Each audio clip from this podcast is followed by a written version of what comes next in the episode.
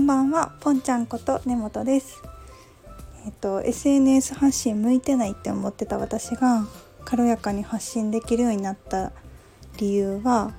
その向いてないっていう気持ち？それってほんま？それって思い込みかな？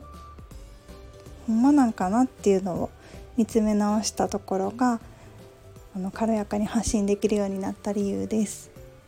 まあ、っていうのも5年前にねあのブログをアメブロを3ヶ月書いてたんですよね。そうそれででも、まあ、3ヶ月書いても特にあの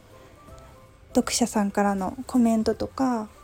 まあ、反応とかが全然なくてその出来事があったから私は SNS 発信向いてない私がやったところで誰も見てくれないしうんやっても意味ないやんみたいなそういうのが出てきたんですよね。そうでその出来事からその私は向いてないっていう思い込みが始まったんですよ。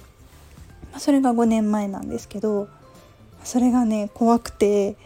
5年経つと初めはただ単に私は向いてないやったのがだんだんとね5年間熟成されるとあのすごいひねくれた思い込みになっちゃうんですよ。なんか SNS 発信軽やかに素敵にされてる方とか見るとねあの私にはできないことをしてはるのが羨ましい嫉妬みたいな感じになってなんかすごいね、うん、ひねくれた見方をしてしまってました。私にはできないことをしてはるのが羨ましいっていうのがあの心の声やったんですけどなんかそこをそこまで見れてなくてこんな SNS 発信で映えたりね可愛く写真撮ってもなんかそんなんうん何のためにしてるんだろうみたいなすごいひねくれた見方をしてたんですよ。そうまあとはいえやっぱり羨ましいっていう気持ちもあるからいいなとか私もやりたいなでも私向いてないし無理やなっていうふうに思ってたんですよね。そうで今のライフデザイン講座の、えーと、講師のさや先生もすごくね素敵な SNS 発信されててブログも可愛いし写真も可愛いし文章もね分かりやすくて面白いし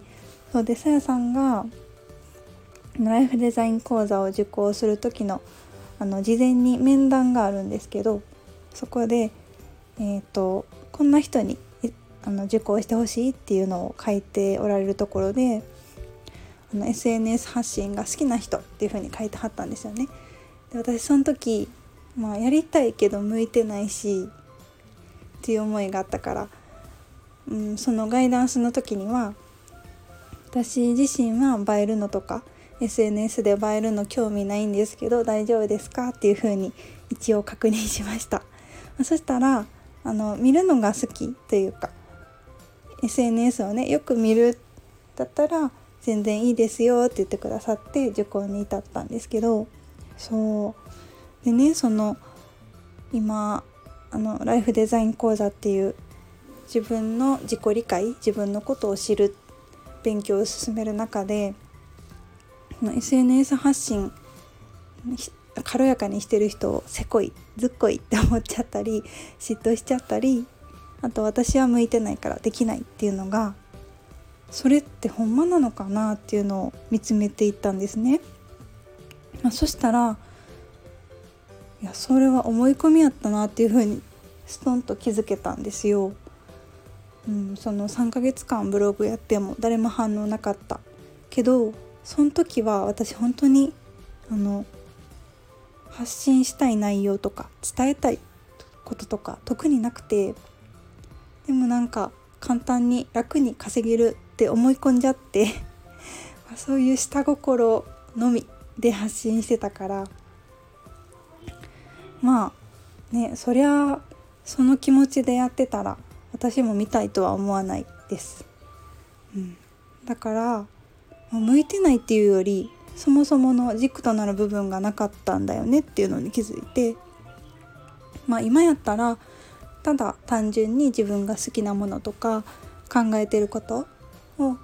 お話ししたいなっていうそれが動機なんですよね。それが動機で今 SNS インスタとかスタイフをやってるんですけどなんかただ単になんか伝えたい話したいっていうのがワクワクしたポジティブな気持ちでやってるのですごく軽やかにできるようになりました。それで